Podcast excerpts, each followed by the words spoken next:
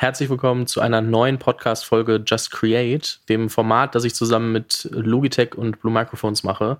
Und zwar geht es darum, Stories von Gründern zu erzählen, die in Bereichen gestartet sind, wo man auf der einen Seite sagt, ey, das ist verrückt, wie soll das funktionieren? Also warum sollte daraus eine große Firma werden, die dadurch eben auch super inspirierende Stories haben, die junge Leute dazu motivieren, auch mal selber einfach anzufangen, was zu machen und, und sich zu trauen, weil ich glaube, das ist oft der erste Schritt.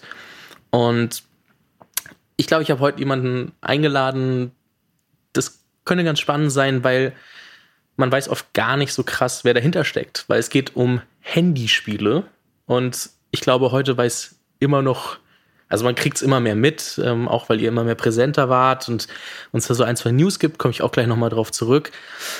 Aber ich habe mir Daniel Stammler eingeladen. Daniel ist äh, der Gründer von Colibri Games. Colibri war früher, ich muss kurz ablesen, dass ich es nicht falsch rum sage, Fluffy äh, Fairy Games 2016 gestartet. Haben zum Beispiel Idle Miner Tycoon ähm, als Spiel veröffentlicht. Das wurde mit anderen Spielen zusammen mehr als 100 mal, Millionen Mal runtergeladen. Mehr als 100 Mal auch, aber mehr als 100 Millionen Mal. Haben über 100 Mitarbeiter, wurden auch für sehr viel Geld an Ubisoft verkauft. Man findet immer mal wieder so Zahlen. Ich weiß aber nicht, ob die stimmen oder nicht. Da kannst du dann selber was dazu sagen, wenn du möchtest. Daniel, herzlich willkommen zur ersten offiziellen Podcast-Aufnahme aus dem Studio heraus mit jemandem, der nicht mein Mitbewohner ist, den du zwar auch kennst, aber ich freue mich, dass du hier bist. Vielen lieben Dank. Vielen Dank für die Einladung. Ich habe jetzt gerade sehr, sehr, sehr stark nur darauf angespielt, was für ein Business du machst, ähm, was da so passiert ist. Was muss man über dich noch wissen? Also klar, du wirst bestimmt sehr viel Zeit und, und Liebe in, in Colibri Games investieren, aber was muss man über dich noch wissen?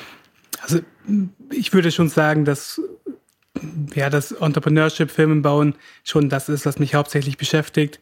Ähm, ich habe mit dem Studium angefangen, ähm, Anfang unabhängig von unseren jetzigen Co-Foundern und Gründerteam, später dann auch zusammen mit dem jetzigen Gründerteam Themen ausprobiert.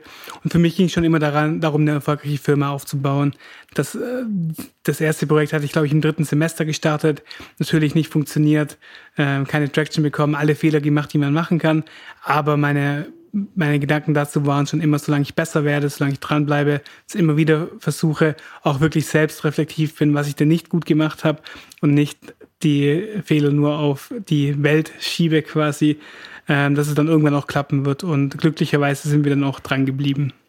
Schlecht scheint es uns nicht, äh, euch nicht zu gehen, wenn man sich die Zahlen anguckt und, und anhört. Aber die Frage, wo kam der Drive her? Also Family, war das einfach nur, ich hatte Bock, irgendwas auszuprobieren? War das über Studium, weil du was kennengelernt hast, wo du gesagt hast, damit kann man mehr machen? Was waren die Auslöser? Das ist eine gute Frage. Tatsächlich komme ich aus einer recht normalen Familie, klassische Arbeiterfamilie. Ähm, wir waren nie irgendwie besonders wohlhabend, besonders reich, besonders unternehmerisch. Ähm, aber irgendwie war mir das schon von Anfang an irgendwie wichtig, auch wirklich was auf die Beine zu stellen. Auch was, was am Ende auch einen Unterschied macht, was, was auch groß ist. Und das haben wir dann auch während dem Studium gemerkt, so die, die Projekte, die ja ganz gut waren, die uns vielleicht ein ganz angenehmes Leben hätten finanzieren können, die aber nicht wirklich skaliert wären. Das war dann auch nichts, was wir machen wollten, sondern wir wollten schon wirklich wirklich auch am Ende einen Unterschied bewirken für Kunden, für, für unsere Mitarbeiter ähm, und auch wirklich was nachhaltig Erfolgreiches auf die Beine stellen. Ich, darauf komme ich gleich nochmal zurück, was du gerade gesagt hast. Aber studiert hast du Information Engineering and Management also ich muss ehrlich sagen, dadurch, dass ich mich allgemein mit dem Thema Universität nicht so mega viel beschäftigt habe, was stellt man sich darunter vor? Also was lernst du da und hat dir das für die Zukunft auch geholfen? Also der, der deutsche Begriff ist eigentlich Wirtschaftsinformatik. Ähm, okay, und das, das trifft eigentlich auch ganz gut so. Das war tatsächlich die Kombination aus Informatik und Wirtschaft. So, ich, ich kann schon programmieren. Ich habe auch am Anfang, als es noch nichts irgendwie zum Managen gab, auch selber viel programmiert. Ähm, ich habe auch dadurch einen technischen Background, aber ich hatte eben von Anfang an auch die Business-Seite dahinter. Ich kann BWL, ich verstehe VWL, ich äh, weiß, wie, wie grundsätzlich Jahresabschlüsse funktionieren, wie Finanzierung funktioniert. Und ich glaube, das war schon sehr wichtig für uns als Unternehmen. Auch die, die meine Co-Founder haben auch ähnlichen Back Background gehabt. Einfach die Technologieseite mit der Wirtschaftsseite zu verbinden. Und das ist auch was, was ich bei vielen anderen Unternehmen sehe, wo es dann irgendwie zu arg in die eine Richtung geht. So der klassische BWLer, der irgendwie was gründet, aber nicht einschätzen kann, wie man es dann wirklich auch umsetzt. Auf der einen Seite und auf der anderen Seite aber auch viele Informatiker, die dann irgendwie eine super coole Idee haben, super cooles Produkt haben, was krass technologisches bauen, aber dann halt nichts haben, was dann irgendwie auch am Markt erfolgreich ist. Und das war von Anfang an schon ganz gut bei uns, so ein bisschen der, ja, beide Welten vereint zu haben.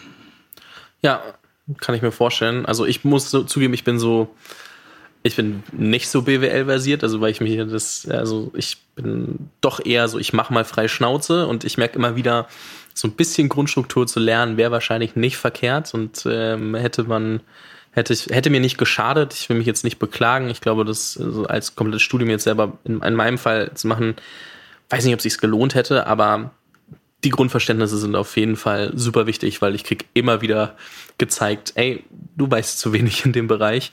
Deswegen kann ich mir das gut vorstellen. Du hast aber also du hast während dem Studium immer wieder gegründet. Wenn ich mir LinkedIn angucke, steht da, dass du danach äh, als eine Pro Project Manager Rolle hattest bei, bei Delta Karlsruhe. War das auch irgendwie, also wie, wie, wie kam das ähm, zusammen? Also hast du nach dem Studium erst noch woanders gearbeitet, parallel Sachen ausprobiert? Nee, oder? Tatsächlich war Delta Karlsruhe oder ist auch eine studentische Unternehmensberatung. Ah. Das heißt, das habe ich die komplette Zeit während dem Studium nebenher gemacht. Und das kam auch aus dem Drang heraus, auch wirklich was zu machen. So, Studium war schon auch immer wichtig. Wir haben auch ähm, äh, und ich habe auch ganz gute Noten und so gehabt. Es ist jetzt nicht so, dass ich, ähm, dass, ich, dass ich gar kein Interesse am Studium hatte, aber mir war es schon auch wichtig, nebenher Sachen zu bewegen. Und Delta Karlsruhe war dann zum Beispiel auch, wo ich einen der Co-Founder, Janosch, dann kennengelernt habe, weil wir zusammen Projekte dort gemacht haben und dann äh, auch gemerkt haben, irgendwie sind wir ganz kompatibel und haben die gleiche Wertvorstellung. Was hat dir die Erfahrung während dem Studium, also auch mit der Consulting, äh, also mit der Studentenberatung ähm, mitgegeben, was du dann für Colibri beziehungsweise erstmal ähm, Fluffy Fairy Games nutzen konntest? Also auf der einen Seite tatsächlich mehrere Punkte. Auf der einen Seite geht es viel um strukturiertes Arbeiten, so Beratungen, auch studentische Beratungen ähm, haben es schon in sich, dass man sehr analytisch an Themen herangeht, dass man sich sehr gut überlegt, wie strukturiert man das, was ist eigentlich das Ziel am Ende, wie kommt man zu dem Ziel. Das hat viel geholfen. Der zweite Aspekt, würde ich sagen, ist so ein bisschen das Teammanagement. Wir haben dann auch Projekte, oder ich, ich auch Projekte geleitet, Janusz auch. Und da lernt man dann schon viel, äh, wie man Menschen motiviert, wie man es schafft, am Ende die Kombination zu schaffen, so dass jeder happy ist, aber am Ende auch wirklich was geleistet wird. Und der dritte Punkt ist auch, ich habe viele super Leute kennengelernt mhm. bei Delta und auch einige Leute oder ja, die jetzt auch bei uns arbeiten, die ich über die Jahre dort kennengelernt habe. Also so ein bisschen das, das persönliche Netzwerk aus Top-Talenten, was auch jetzt viel weitergeholfen hat. Sind die auf dich dann zugekommen, um bei dir zu arbeiten oder du auf sie? Beides. Also mit vielen Leuten sind wir einfach so ein bisschen in Touch geblieben, haben damals zusammen auf Projekten mit denen gearbeitet und dann, dann kommt das so eins zum anderen. Eine letzte Sache noch, bevor wir dann endlich mal zu Kolibri kommen. Ähm, Uber Achiever. Was, was habt ihr da gemacht? Ähm, du hast, glaube ich, nicht ganz ein Jahr äh, lief das, war ja, wenn ich das richtig gesehen habe, die erste Gründung. Ähm, was habt ihr gemacht? Was ist passiert? Ähm, und warum habt ihr es wieder eingestellt? Also tatsächlich, ähm, das die erste Gründung war es nicht. Wir hatten vorher schon einige Projekte, die, die sind jetzt alle nicht mehr auf unserem LinkedIn, um das LinkedIn, unser LinkedIn-Profil nicht zu unübersichtlich zu machen. Ähm, aber Uberchiefer war dann das letzte, was wir gegründet hatten, bevor wir dann zu äh, Colibri Games ähm, übergegangen sind. Und die Idee hinter Uberchiefer war, eine Motivationsplattform zu schaffen, wo man sich selber persönliche Ziele setzen kann. Zum Beispiel, dass man äh, gesünder leben möchte, mehr Sport machen möchte. Und tatsächlich, das hat auch auf der technischen Seite ganz gut funktioniert. Wir waren schnell, wir waren schnell am Markt, haben ein sauberes Produkt gebaut mit App und Serveranbindung, haben dann aber eben gemerkt, so, hm, okay, irgendwie, wir hatten ein paar hundert User, aber das richtig zu skalieren und daraus eine wirklich große Firma zu machen, wird wahrscheinlich nichts werden. Und haben das dann aber eingestellt, äh, aber dann mit dem gleichen Team dann ähm, Fluffy Fairy Games damals und jetzt Colibri Games eben gegründet gehabt. Mhm. Wo kam die Idee für Fluffy Fairy Games her? Also tatsächlich ging es uns nie so sehr um Gaming per se. Äh, die Unternehmen vorher oder die Gründungen, die Projekte waren alle nicht im Gaming-Bereich. Ähm, wir haben dann aber nach was Neuem gesucht, eben nachdem wir gemerkt haben, Uber Schiefer wird nichts groß werden und haben nach einem Bereich gesucht, der auf der einen Seite das Businesspotenzial hat, ein großer Markt ist, in dem man skalieren kann, auf der anderen Seite aber auch was, wo wir wirklich auch glauben, dass wir das auch auf die Beine stellen können, uns auch ein bisschen auskennen. Und wir sind auf Gaming gekommen, weil eben der Mobile Gaming Markt riesig ist. Das ist auch, wird auch immer unterschätzt und der wächst sehr stark, aber die meisten Menschen spielen einfach Spiele auf dem Handy. Mhm. Ähm, und das war, hat so die Business-Seite gut ausgefüllt. Auf der persönlichen Seite war es aber auch so, dass wir auch schon in der Schulzeit gespielt haben, dass wir während dem Studium immer ein bisschen gespielt haben. Am Anfang während der Schulzeit dann eher PC, äh, im Studium dann auch viel Mobile. Und da dachten wir uns eigentlich, dass das ganz gut zusammenpasst. So auf der einen Seite das Potenzial, eine wirkliche Firma aufzubauen, auf der anderen Seite aber auch zumindest einen Markt, den wir aus der Consumer-Sicht Consumer gut kennen. Ähm, wobei, wir, wobei man da auch sagen muss, wir hatten davor noch nie ein Spiel gebaut. Das heißt, wir hatten eigentlich keine Ahnung, wie es funktioniert.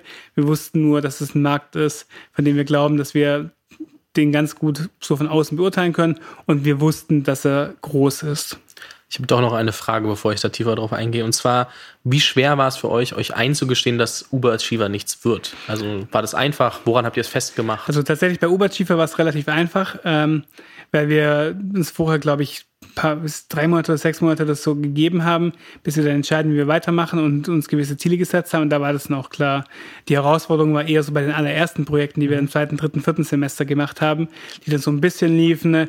Dann auch für damalige Studentenverhältnisse schon auch so, ja, teilweise, ja, vielleicht 1000 Euro oder so pro Person im Monat ähm, auch eingebracht haben, was natürlich super cool war als Student. Ähm, und da auch unser Herzblut drin gesteckt ist. Und das war dann schon schwierig. Da haben wir dann auch rückblickend zu lange gebraucht, zu sagen, okay, ehrlich gesagt, so, das wird nichts und haben uns dann auch viel im ja, Feature Creep nennt man das, wenn, wenn man einfach immer mehr Sachen hat, super, wenn man denkt, diese Funktion noch und dann geht's ab, diese Funktion noch und dann geht's ab. Und natürlich hat das alles nicht geholfen. Und da haben wir dann schon zu viel Zeit und Energie reingesteckt. Das Learning daraus war aber auch ganz klar, okay, wenn wir nochmal was machen, dann äh, müssen wir uns vorher ein klares Ziel setzen, wie lange wir uns dafür Zeit nehmen.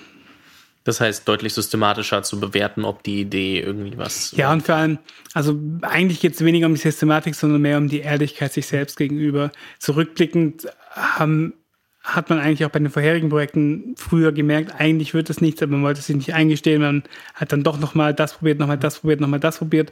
Und es ist natürlich schwierig, schwierig, so den richtigen Punkt zu finden, wo man aufhört und wo nicht. Aber ich glaube, wenn man wirklich ehrlich zu sich ist und auch darüber nachdenkt, Warum funktioniert das Produkt nicht? Liegt es am Marketing? Liegt es am Produkt? Liegt es am Pricing? Und dann kommt man, glaube ich, schon auch zu dem Punkt, wo man sich dann eingestehen kann, okay, das machen wir lieber nicht mehr. Ich frage mich immer, ob das nur so Komponenten sind wie, okay, ich habe nicht genug User oder dies, oder ob man auch irgendwie, oder wie viel sozialer Druck dahinter steckt, dass man Angst hat, sich quasi öffentlich einzugestehen. Also nicht, dass man jetzt Persönlichkeit des öffentlichen Lebens wäre, sondern vielmehr, dass Freunde und Familie zu sagen, ey, das ist nichts geworden, ich mach's nichts. Also jetzt gar nicht auf euch bezogen, sondern vielmehr auf die Allgemeinheit. Also ich frage mich, wie groß dieser Druck geworden ist. Also bei uns im Konkreten, der Druck war natürlich da, aber war jetzt nicht ausschlaggebend. Wobei ich aber auch glaube, dass das viel einfacher ist, wenn man im Studium ist und was nebenher gründet. Mhm. Und wenn es halt nicht klappt, so ist auch egal. Und ich stelle es mir viel schwieriger vor, wenn man nach dem Studium seinen keine Ahnung, McKinsey-Job aufgibt, um was zu gründen und dann funktioniert es nicht und dann alle einem gesagt haben, dass man es das doch gar nicht probieren soll. Ich glaube, da ist dann der gesellschaftliche Druck schon höher, wenn man nicht mehr mhm. eingeschrieben ist. Ja, das stimmt. Fair Point, an, der, an dem Punkt war ich dann doch nie, deswegen vergisst man auch manchmal. Ne? Also es gibt ja super viele, gerade wenn man sich die Gründerlandschaft gerade in Deutschland anguckt, super viele waren ja vorher in Beratungen und haben dann irgendwie was eigenes gemacht. Und der Step ist natürlich nochmal was anderes, weil du so einen gewissen Lebensstandard schon hast. Beratungen sind ja jetzt dafür bekannt, äh, durchaus, dass man auch nicht immer schlecht verdient, auch wenn man viel zu tun hat. Ähm, und den dann aufzugeben, ist natürlich nochmal noch mal eine andere Hausnummer.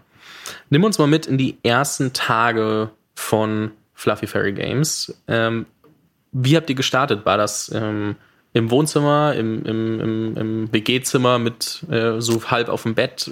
Wie habt ihr euch das beigebracht? Womit habt ihr angefangen? Also tatsächlich haben wir gestartet bei Janusz und mir in der WG, ähm, im WG-Wohnzimmer klassisch, ähm, weil wir gedacht, also auf der einen Seite hatten wir kein Geld für den Beruf, auf der anderen Seite dachten wir uns aber auch, wir sollten erstmal irgendwie was auf die Beine stellen, bevor wir uns irgendwie ein schönes Büro holen mit allem drum und dran.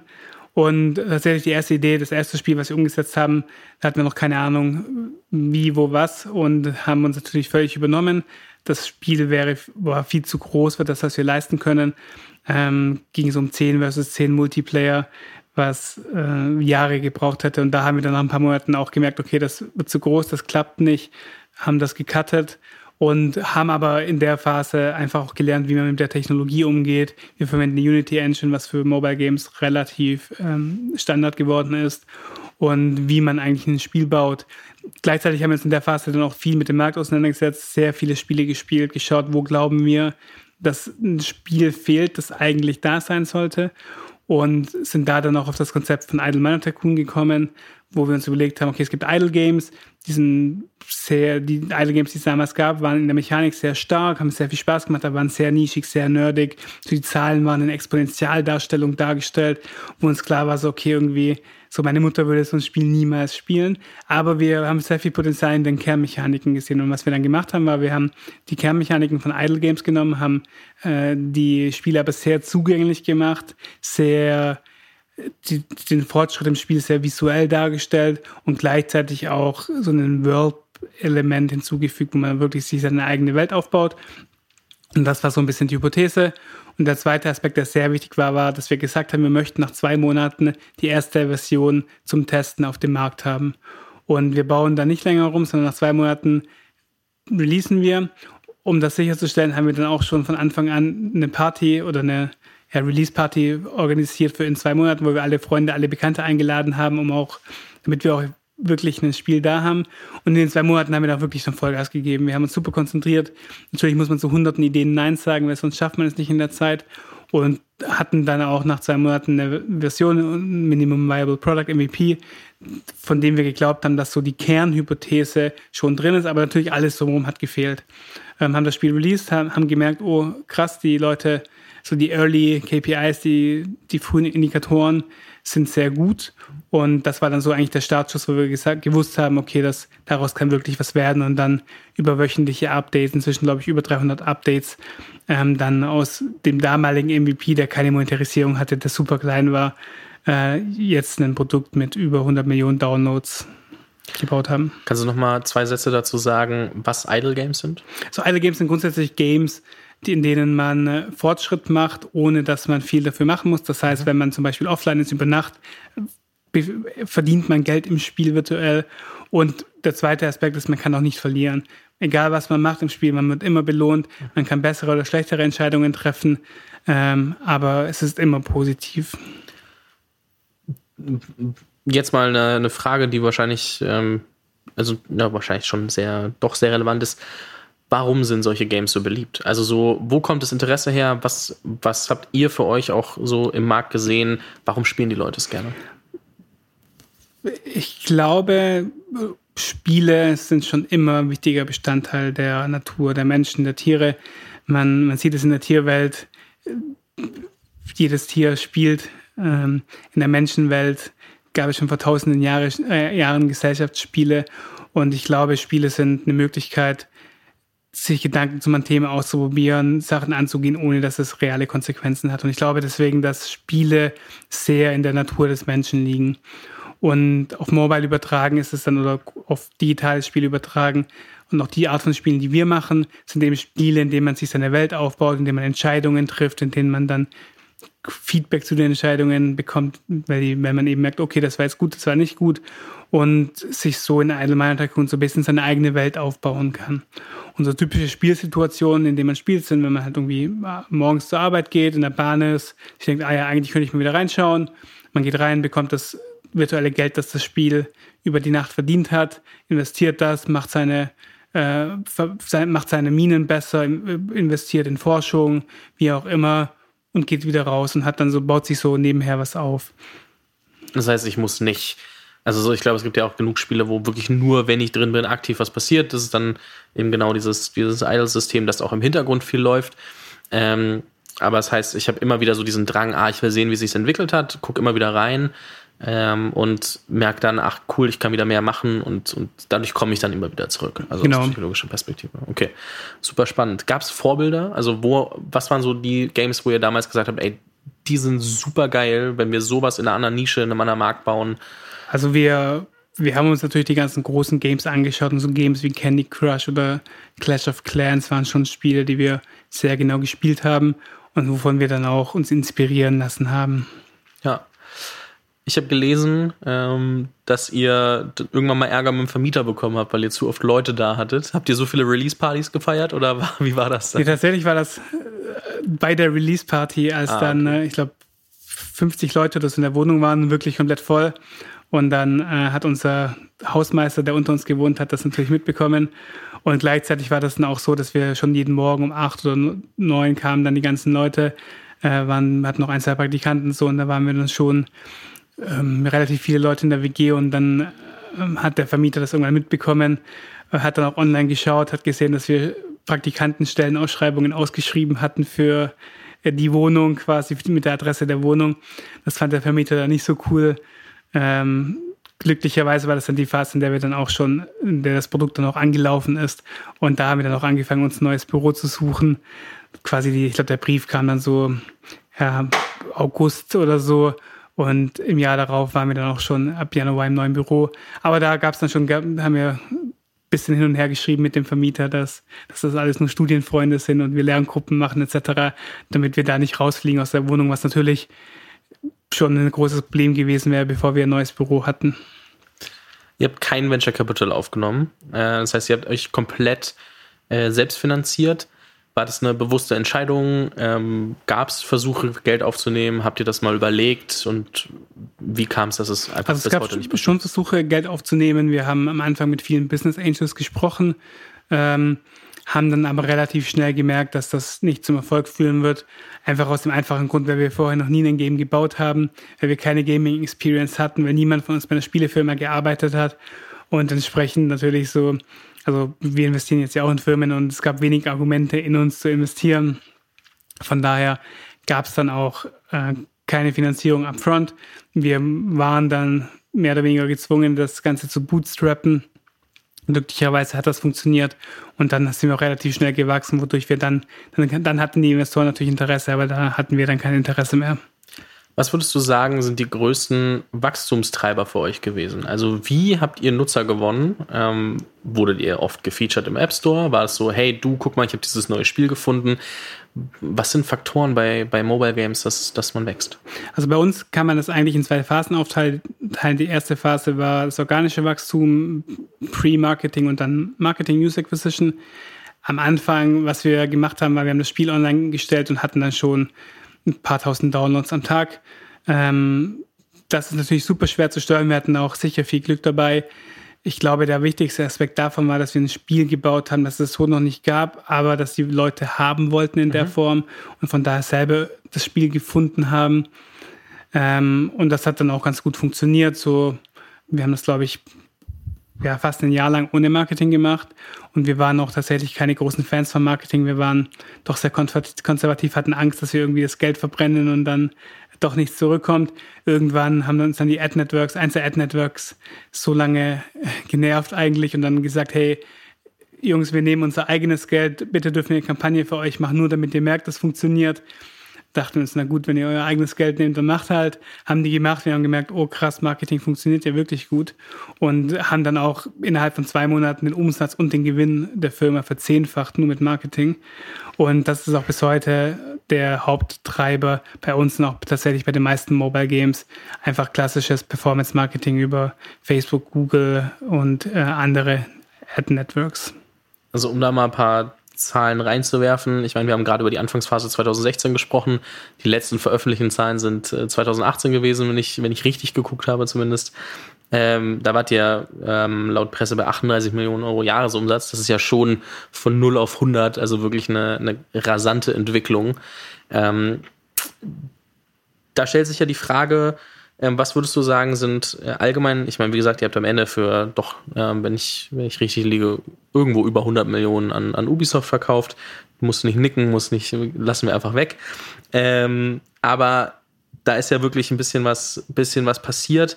Was waren denn in dieser ganzen Entwicklung so, sowohl für dich persönlich als auch für die Entwicklung von Colibri Schlüsselmomente? Wo sagst du, das waren die Punkte, da waren wichtige Entscheidungen, da ist was richtig oder falsch gelaufen? Was fällt dir ein? Also ich glaube, der, der erste Schlüsselmoment war, dass wir uns entschieden haben, eine richtige Firma daraus aufzubauen, so aus dem Studenten-WG-Projekt und mit allen Vor- und Nachteilen, die kommen. Wir hätten natürlich auch sagen können, cool, wir machen das so im Gründerteam weiter, wäre sicher deutlich chilliger gewesen. Ähm, aber wir haben uns entschieden, wirklich eine Firma aufzubauen, Leute einzustellen, Strukturen etc. etc. natürlich auch mit der Verantwortung, die kommt, wenn man äh, Gehälter bezahlen muss. Ähm, und das war rückblickend natürlich die richtige Entscheidung. Der zweite große Punkt war dann, als wir dann in der Wachstumsphase waren in 2017, ähm, und wir, wir haben 2017 angefangen mit sieben oder sechs, sieben Leuten, ersten Festangestellten eingestellt im Januar, glaube ich. Und Ende 2017 waren wir bei 35 Leuten. Also da haben wir schon sehr schnell sehr viele Leute eingestellt. Und wir haben dann gemerkt, okay, Karlsruhe, wo wir gegründet haben, ist eine super coole Stadt zum Gründen, super gute Universität, mit dem KIT vielleicht sogar die beste technische Universität in Deutschland. Ähm, super viele Talente, aber wir haben gemerkt, so wenn wir international wachsen möchten, wenn wir Leute aus dem Ausland, also wir haben inzwischen Leute aus äh, San von San Francisco bis Taiwan, von überall, die bei uns arbeiten. Und da war Karlsruhe einfach nicht die richtige Stadt für uns, um solche Leute zu motivieren, für uns den Kontinent zu wechseln und haben dann eben entschieden, dass wir nach Berlin ziehen. Und äh, die Entscheidung ist im Sommer gefallen, dass wir dann am Ende umgezogen sind, sind wir tatsächlich mit über 30 Leuten auch umgezogen. Zwei Leute sind in Karlsruhe geblieben, aber der Rest ist komplett mitgekommen nach Berlin. Und das war schon so einer der Schlüsselmomente, wo dann klar war, okay, wir, wir bleiben jetzt nicht die süddeutsche, konservative, für, äh, deutsch ausgerichtete Firma, sondern wir ziehen nach Berlin, internationalen Hot, Hotspot. 50 Prozent unserer Mitarbeiter reden kein Deutsch, sondern die Firmensprache ist komplett auf Englisch. Und das war dann so der wichtige, nochmal wichtige Punkt, um als Firma auf das nächste Level zu kommen und auch wirklich international, professionell weiter wachsen zu können. Mhm.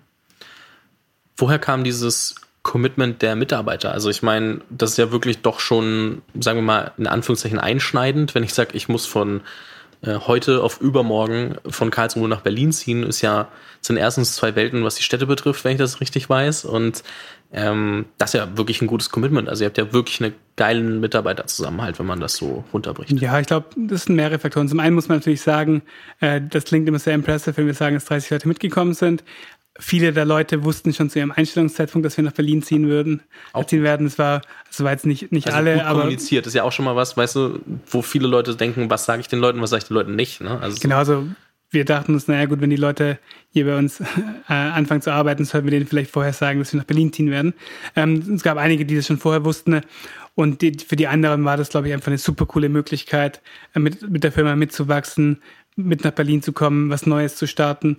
Und eben die zwei Leute, die da geblieben sind, die hatten auch Familie und so in Karlsruhe, für die war das dann schwierig. Aber für, für die anderen war das einfach eine coole Möglichkeit und die sind dann, die waren scheinbar von der Idee der Firma sehr überzeugt und sind dann eben mitgekommen nach Berlin. Stark. Wie ist es heute? Arbeiten alle aus äh, von Berlin aus oder habt ihr inzwischen auch immer mehr Remote äh, ausgebaut? Wie also grund grundsätzlich ist die Kernidee Berlin. Wir sind eine Berlin-based Company wir, wir haben tatsächlich jetzt als Testprojekt ein kleines Studio in Bukarest, wo wir da mal experimentieren, ob das funktioniert, aber es sind bisher drei, vier Leute. Mhm. Ähm, das wird wahrscheinlich äh, auch längere Zeit jetzt nicht über zehn Leute wachsen. Das ist mehr so ein Pilot.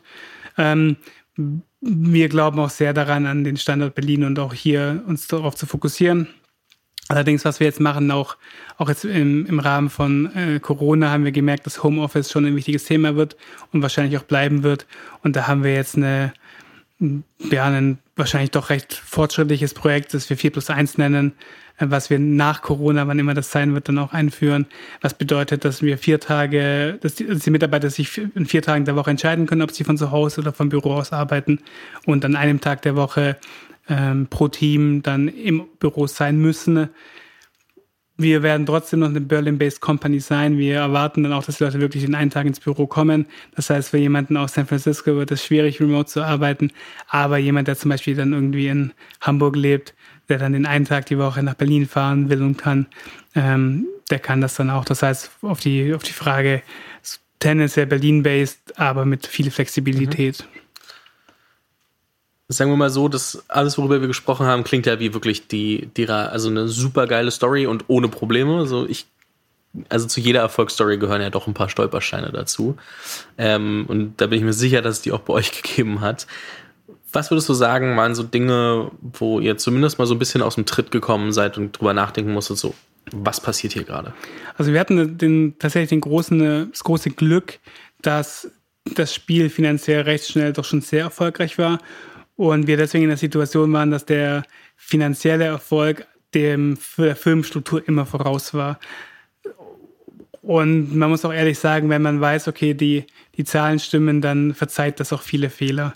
Und das hat uns schon immer viel Sicherheit gegeben, wo ich auch jetzt mit vielen befreundeten Startups, die über VC finanziert sind, wo es dann schon am Ende des Monats manchmal knapp wird, wie man die Gehälter überweist. Und ich glaube, das sind dann so die ernsten Probleme, wo man sich wirklich viele Sorgen machen muss. Und zum Glück hatten wir das nicht. Das heißt, wir wussten immer, wir können Gehälter überweisen. Wir wussten auch, auch wenn, es, wenn wir ein, zwei Fehler machen, so am Ende wird schon alles gut ausgehen. Nichtsdestotrotz war es natürlich alles schwierig und ich glaube, so die größte Herausforderung für uns war einfach die Firma so schnell wachsen zu lassen, weil man natürlich auf der einen Seite immer nicht zu schnell wachsen will, weil wenn man zu schnell wächst, stellt man wahrscheinlich die falschen Leute ein, dann verliert man die Kultur, trifft Entscheidungen, die man sonst nicht getroffen hätten, die vielleicht negative Auswirkungen haben. Die Kehrseite davon ist natürlich, wenn man zu langsam wächst, wenn man zu sicher sein will, dann verliert man die Möglichkeit, auch als Firma schnell erfolgreich zu werden. Und wenn wir sehr konservativ vorgegangen wären mit dem Wachstum, dann wären wir jetzt sicher nicht, äh, hätte das mit Ubisoft sicher nicht so geklappt. Und das war immer so der Spannungspunkt. Und wir haben schon immer versucht, so die Grenzen auszureizen. Eben, wie gesagt, in einem Jahr von sieben auf 35 Leuten zu wachsen. Das ist natürlich was, was super anstrengend ist, so auf der persönlichen Teamebene. Ähm, wir haben, hatten auch viele Leute jetzt über die Jahre, die am Anfang super gut waren, die, die aber einfach nicht mehr glücklich waren in einer mhm. großen Firma, weil sie halt eher so die, die reinen Anpacker sind, die jetzt keine Lust haben, irgendwie ihre Arbeit zu dokumentieren ja. und oder Hacker-Typen sind, die, die halt krass technische Probleme lösen, aber nicht äh, es schwierig haben, sich im Team zu koordinieren etc. Und das führt natürlich auch dazu, dass Leute einen, die am Anfang super wichtig waren, denen man auch dann persönlich nahe ist, dann irgendwann auch die Firma verlassen oder verlassen müssen. Äh, und das sind natürlich Sachen, die schwierig sind, wenn man, das ist so von niemandem eigentlich die Schuld, sondern das passiert halt so. Ähm, aber auf der persönlichen Ebene ist es natürlich trotzdem schade, wenn dann Leute, die, die am Anfang viel beigetragen haben, nicht mehr dabei sind. Wenn du jetzt nochmal eine neue Firma starten würdest, ähm, ich werde dich nachher noch fragen, was du so allgemein für die Zukunft geplant hast, aber oder auch wenn du, wenn du mit jungen Gründern sprichst, ähm, die in der früh oder allgemein Gründern in der früheren Phase, empfiehlst du aufgrund deiner Erfahrungen dann schon recht früh über Cashflow nachzudenken, weil du gesehen hast, was für Vorteile es bringt? Oder wie, wie gehst du daran? Weil ich glaube, es ist ja schon so eine Dauerdiskussion. Cashflow oder Venture Capital und erstmal irgendwie versuche Nutzer und dann wie monetarisiere ich? Wie, wie denkst du darüber? Ich glaube, man hat meistens nicht die Wahl. Ich glaube, wir hatten die glückliche Situation, dass wir auch ohne Investment erfolgreich werden konnten. Aber die meisten Businessmodelle ermöglichen das einem ja nicht. Und bei den meisten Businessmodellen muss man erstmal in Vorleistung gehen. Man bekommt selten einfach so Nutzer, so wie wir es bekommen haben. Deswegen, man sieht es ja auch, fast alle erfolgreichen Unternehmen mussten ne, früher oder später Investorengelder äh, raisen. Ähm, von daher glaube ich, ja, natürlich ist es schöner, wenn man am Ende irgendwie die Firma komplett in der Hand hat und nie externes Geld haben musste. In der Realität, glaube ich, ist für die meisten Businessmodelle der bessere Weg auch einfach klassisch über Seed, äh, Series A und Co. Geld zu racen. Abgesehen davon, dass es finanziell lukrativ war, was hat sich durch Ubisoft, äh, durch den Deal bei, bei Colibri verändert? Wie wie hat sich oder was ist die Ausrichtung für die Zukunft? Was ist die Vision dahinter? Wie wird sich ähm, Colibri weiterentwickeln? So ein, ein sehr wichtiger Punkt, der auf den wir auch vertraglich dann gepocht haben, war, dass wir die Firma weiterhin mit Entrepreneurial Freedom führen dürfen. Mhm. Äh, das heißt, wir treffen eigentlich die Day-to-Day-Entscheidungen immer noch so, wie wir sie vorher getroffen haben. Die Company-Strategie ist die gleiche. Wir bauen Idle Games, wir skalieren Idle Games. Ähm, und da hält sich Ubisoft auch komplett raus. Natürlich aus Ubisoft-Sicht. Ubisoft hat uns akquiriert, weil wir gut sind in dem, was wir machen und ähm, möchte deswegen auch ein bisschen äh, ja, unsere DNA nicht kaputt machen, indem sie selber da zu viel mitmischen, sondern vertraut uns da auch, dass wir das Ganze gut machen. Was sich da natürlich geändert haben, ist auf der Finance Legal Seite. Wir, Ubisoft ist eine publicly traded company, das heißt, wir müssen monatlich Reports schicken etc. Ähm, aber in die, die Produktteams, die Marketingteams, Technologieteams, die bekommen eigentlich gar nichts davon mit, so im, im Big Picture. Ähm, es gibt natürlich hier und da Vorteile, wir, wir haben ähm, bessere Deals jetzt, weil Ubisoft Rahmenverträge hat etc. Ähm, aber das sind die Sachen, die sind halt nice to have. Ubisoft ist in der Lage, größere Themen anzugehen. Ich habe vorher das Bukarest-Studio erwähnt. Ähm, ohne Ubisoft hätten wir das nicht gemacht, weil Ubisoft hat in, Bukare hat in Rumänien eben eine legale Struktur schon, wo wir dann Ubisoft ähm, Arbeitsverträge verwenden können. Hätten wir selber dann ein lokales eine lokale Tochter gründen müssen etc., hätten wir das nie gemacht. Oder Themen wie China, die für uns als deutscher, europäischer Entwickler sehr schwierig sind, weil wir in China niemanden haben, sind für Ubisoft leichter, weil Ubisoft als Weltunternehmen in China Büros hat und dort Themen auch einfach lokal angehen kann. Und das hat sich geändert. Und der, der dritte Punkt ist so ein bisschen die, ja, schon eigentlich schon so unsere Herangehensweise an Sachen, weil wir jetzt keinen Druck mehr haben, schnell kurzfristig erfolgreich zu sein. Wir wissen, Colibri Games wird es in 10 Jahren, wird es in 20 Jahren noch geben. Äh, jetzt können wir auch Entscheidungen treffen, die sich erst in ein oder zwei Jahren auszahlen. Und konkret bedeutet das für uns, wir investieren jetzt sehr viel in die Entwicklung neuer Spiele. Ähm, inzwischen sind fast ja, 25 Leute nur damit beschäftigt, neue Spiele zu entwickeln. Ähm, vor der Akquisition waren es niemand. Äh, einfach weil wir jetzt wissen, es ist egal, ob das Spiel jetzt im halben Jahr, einem Jahr oder in eineinhalb Jahren erfolgreich ist. Solange wir kontinuierlich neue Spiele haben, sind alle glücklich. Und das ist natürlich, wenn man unabhängig ist, wenn man nicht weiß, wie die Zukunft aussieht, muss man dann natürlich ein bisschen konservativer agieren. Und in dem Sinne hat uns die, die Ubisoft Acquisition tatsächlich am Ende mehr Freiheit gegeben, auch größere Themen zu probieren, die wir uns vorher nicht getraut hätten. Was gebt ihr euren Mitarbeitern, die dann für neue Spiele verantwortlich sind, mit? Also ist es dann auch wieder, hey, nehmt euch einen gewissen Timeframe, testet erstmal, was testet ihr, wie, wie baut ihr die MVPs, ähm, was, was passiert bei so einem neuen Spiel? Also grundsätzlich ist die Idee, dass das Team das möglichst agil selber machen kann ähm, aber auch möglichst schnell am Markt erst eine erste Version zum Testen released. Ähm, je nach Spiel ist natürlich so ein Prototyp mehr oder weniger aufwendig, aber die Idee ist schon, dass in den ersten drei, vier Wochen dann auch mal ein Prototyp da ist, der zumindest mal spielbar ist und auch möglichst schnell am Markt getestet wird. Und dann geht es so phasenweise weiter, wo wir dann, ähm, wenn das Spiel, wenn die ersten Early KPIs gut sind, machen wir weiter, wenn nicht, dann macht das Team was Neues. Aber am Ende ist es uns wichtig, dass die Teams selber viele Entscheidungen treffen. Mhm. Wir möchten jetzt am Ende als Gründer nicht die sein, die sagen, mach mal bitte das, mach mal bitte das, sondern wir möchten die Rahmenbedingungen geben, wir möchten ein gutes Team zusammenstellen, äh, die Infrastruktur geben und dann soll das Team selber innerhalb der, der Infrastruktur, innerhalb der Rahmenbedingungen und der Möglichkeiten, die die haben, mit Ideen aufkommen. Mhm. Du hast inzwischen in das eine oder andere Startup investiert. Ähm, du hast vorhin gesagt, hey, damals hat nichts für uns gesprochen, dass jemand in uns investiert. Was macht für dich einen guten Case, beziehungsweise auch einen guten Gründer, eine gute Gründerin aus, wo du sagst, ey, dieser Person vertraue ich mein Geld an, dass sie damit was, was Gutes fahren, also anstellt?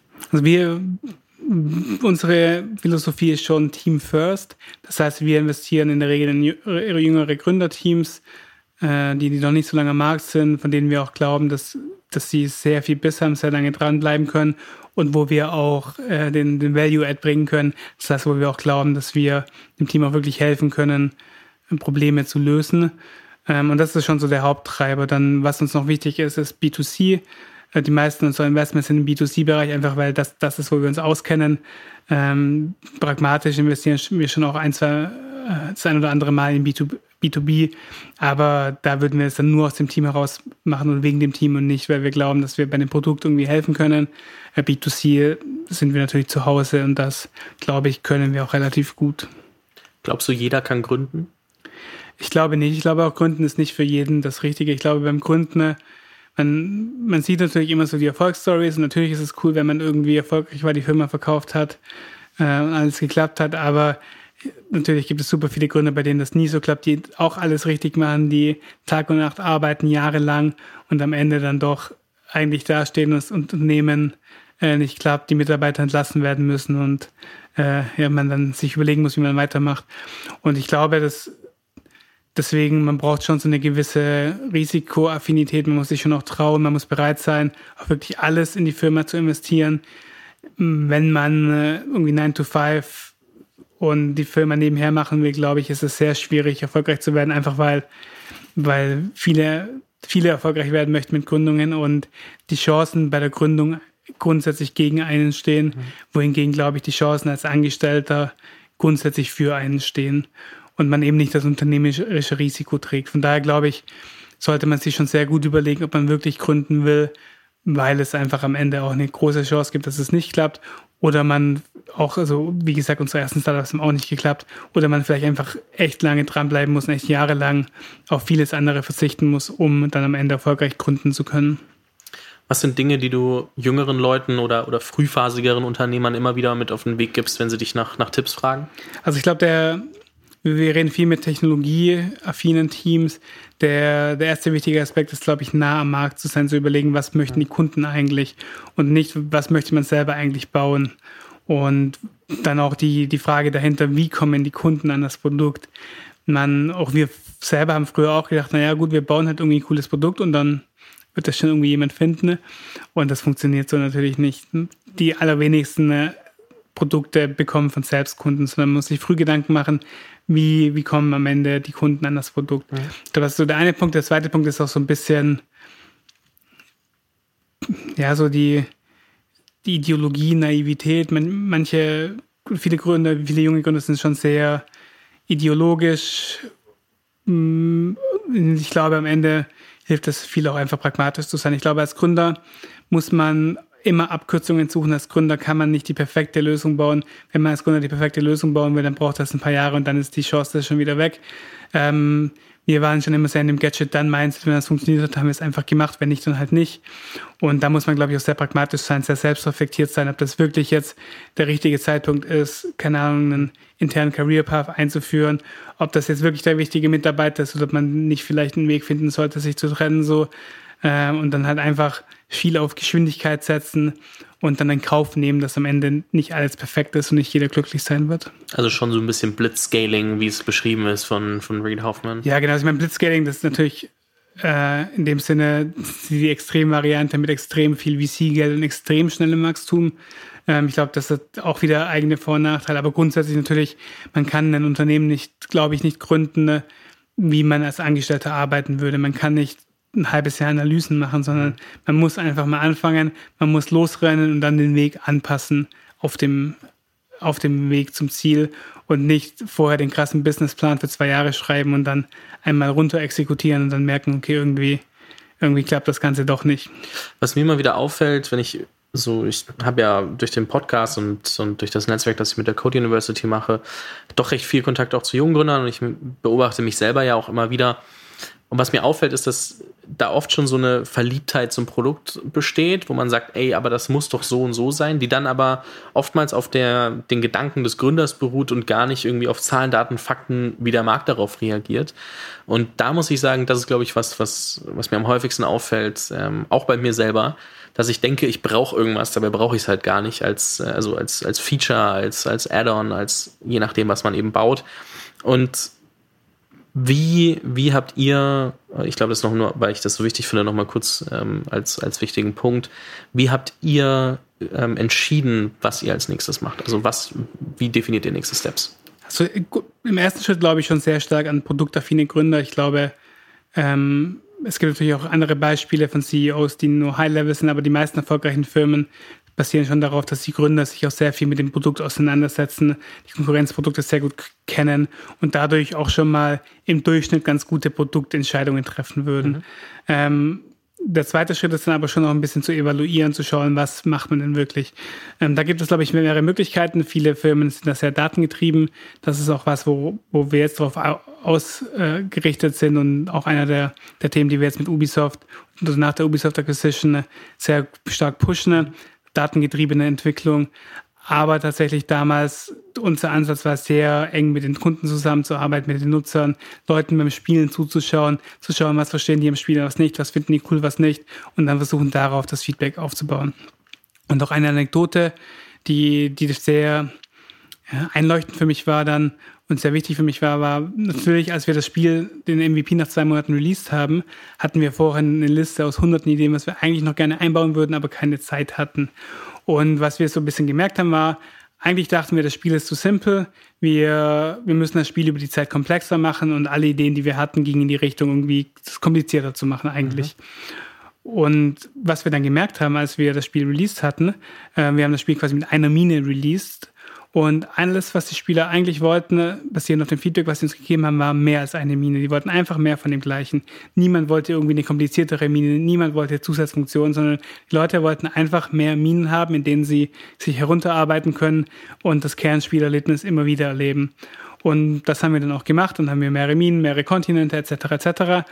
Und das war super wichtig für uns, weil wir da gemerkt haben, oh, okay, vielleicht denken wir einfach zu kompliziert, vielleicht ist die simplere Version von einfach mehr von dem gleichen das Bessere. Vielleicht möchten die Spieler nicht tatsächlich ein anderes Erlebnis, sondern mehr von dem Erlebnis, das ihnen schon gefällt. Und darauf basierend haben wir es dann schon das auch beibehalten, sehr nah an den Nutzern zu sein. Natürlich am Anfang wir als Gründer selber haben auch öfter mit Spielern dann geskypt und so. Und dann später haben wir das auch institutionalisiert mit dem Community-Team, das auch sehr eng mit Kunden, mit Spielern zusammenarbeitet, regelmäßig Präsentationen an die Produktteams äh, gibt, wie, was die Leute gut finden, was sie nicht gut finden, was sie für Ideen haben, um so quasi die Verbindung zu den Spielern, zu der Community aufrechtzuerhalten. Mhm. Ja, super wichtiger Punkt. Was sind persönliche Ziele für, da, für die Zukunft? Also ich schätze, du wirst noch ein paar, paar Tage bei, bei Colibri bleiben, aber du wirst ja auch bestimmt den einen oder anderen Gedanken gemacht haben, was, was du sonst noch so, so spannend findest. Was sind Dinge, die du dir für deine Zukunft äh, vorstellst und wünschst? Also grundsätzlich werden wir noch einige Jahre bei, Ubi, bei Ubisoft und Colibri bleiben. Äh, das ist schon auch für uns von Anfang an klar gewesen, weil die Firma ist jetzt etwas über vier Jahre her und wir, wir sehen das jetzt nicht als den Exit-Punkt, sondern wir sehen das als Zwischenpunkt. Das ist ein guter Punkt, aber wir, haben noch viele Ziele vor mit der Firma, mit Colibri Games und das ist auch der volle Fokus. Äh, parallel dazu, wie vorher schon ähm, besprochen, investieren wir auch in Startups. Ähm, das ist was, was uns auch persönlich Spaß macht, wo wir auch glauben, dass wir viel lernen können.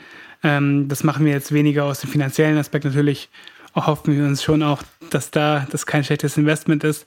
Aber der Kernaspekt da ist, äh, auch ein bisschen zurückzugeben.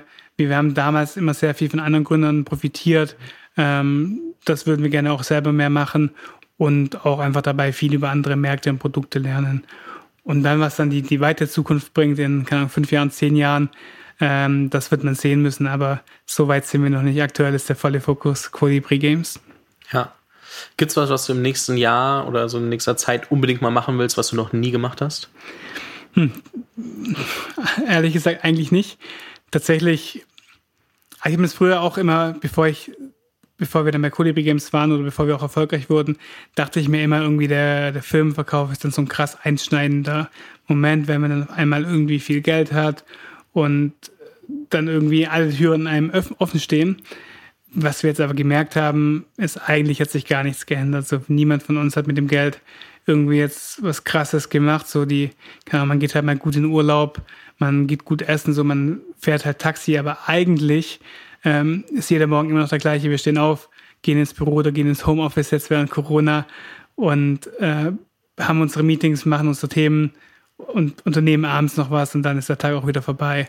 Also deswegen hat sich da eigentlich nichts geändert und entsprechend gibt es auch nichts, was ich irgendwie dieses Jahr unbedingt machen möchte, sondern wir, wir führen die Firma weiterhin und das ist der, der Hauptfokus von uns spielst du selber viel, abgesehen vielleicht von, von deinem eigenen Produkt, um, um zu sehen, was man, was man besser machen kann?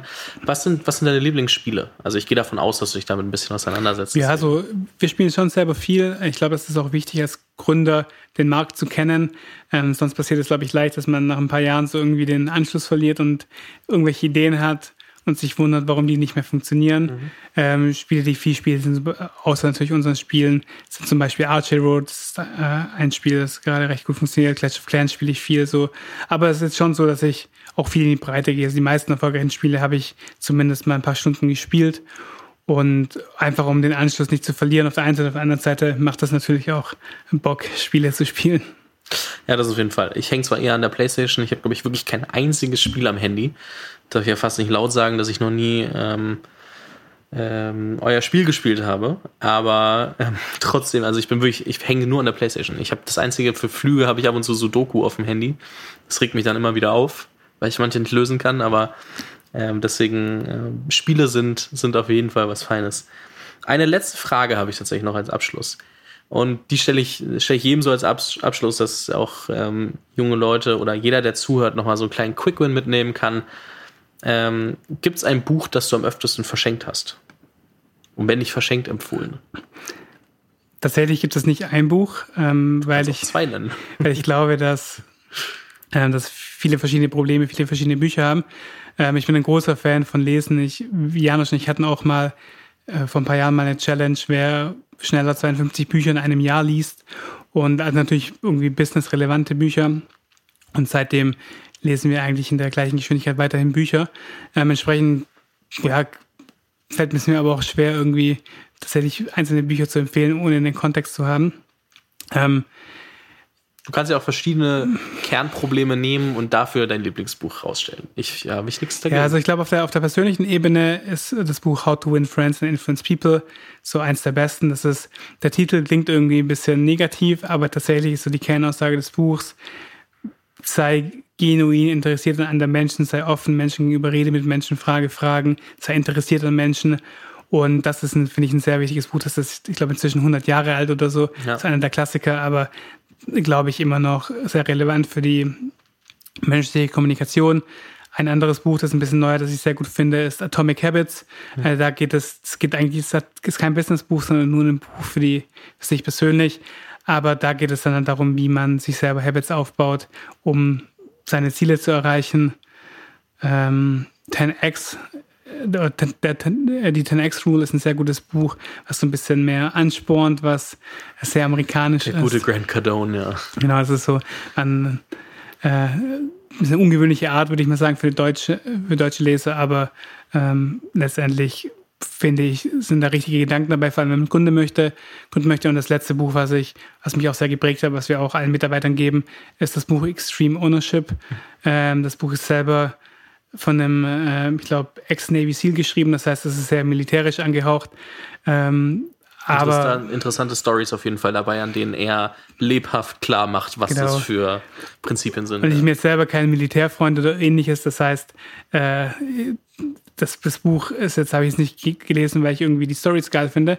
Aber ich glaube, die, die Lessons dahinter von Extreme Ownership sind schon sehr relevant am Ende, dass man dass man am Ende sich einfach überlegt, was kann man selber ändern, was kann man selber besser machen und selber an sich arbeitet, anstatt die Probleme auf die Umwelt zu schieben und am Ende dann äh, das sich selber in der Opferrolle sieht, aber nichts besser machen kann.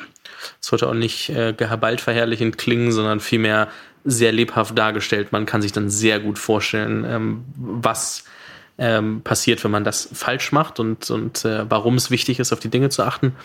Ähm, ich finde äh, tatsächlich, das Buch habe ich auch irgendwann vor, vor zwei Jahren oder so, glaube ich, mal gelesen und ähm, finde ich einen sehr, sehr wichtigen Punkt. Auch How to Win Friends and Influence People habe ich bestimmt zehnmal nochmal bei Audible durchgehört, weil mir immer wieder eine Situation aufgefallen ist, wo ich nicht so agiert habe, wie es vielleicht äh, sinnvoll gewesen wäre und dadurch was aus dem Ruder gelaufen ist oder halt anders, als ich es gerne gehabt hätte. Und ähm, deswegen, ähm, ich kann mich, Atomic Habits habe ich noch nicht gelesen, liegt aber schon irgendwo in diesem Zimmer. Ähm, nichtsdestotrotz, ähm, ich verlinke auf jeden Fall alle äh, Bücher in der Beschreibung, äh, dass jeder da nochmal reingucken kann. Ich ähm, kann mich allen Empfehlungen außer Atomic Habits, habe ich nicht gelesen, wirklich nur nachdrücklich anschließen. Ähm, und sag an der Stelle, Daniel, vielen lieben Dank für das, äh, für das Interview. Ich fand es sehr interessant mal zu verstehen, und, und nochmal darauf einzugehen, wie das alles angefangen hat, von WG-Zimmer bis über 100 Leute, ähm, guter Deal mit, äh, mit Ubisoft vier Jahre später. Also das, das muss man sich ja auch nochmal vor Augen führen. Ne? Also viele Exits oder, oder ähm, also allgemein solche Stories passieren über einen sehr, sehr verhältnismäßig längeren Zeitraum oder mit viel, viel Geld reingepumpt. Und ihr habt es halt echt hinbekommen, dass in, in vier Jahren da wirklich so ein, ich nenne es mal Imperium entstanden ist also an der Stelle auch nochmal größten Respekt. Ähm, wird sich ja noch weiterentwickeln, wenn, wenn ihr da noch ein bisschen bleibt. Und äh, ich bin sehr gespannt. Ich schätze, ich werde dich irgendwann, wenn ich darf, nochmal einladen und mal gucken, wie sich es weiterentwickelt hat. Und ähm, an der Stelle einfach ein ganz großes Dankeschön. Ja, gerne und vielen Dank für die Möglichkeit.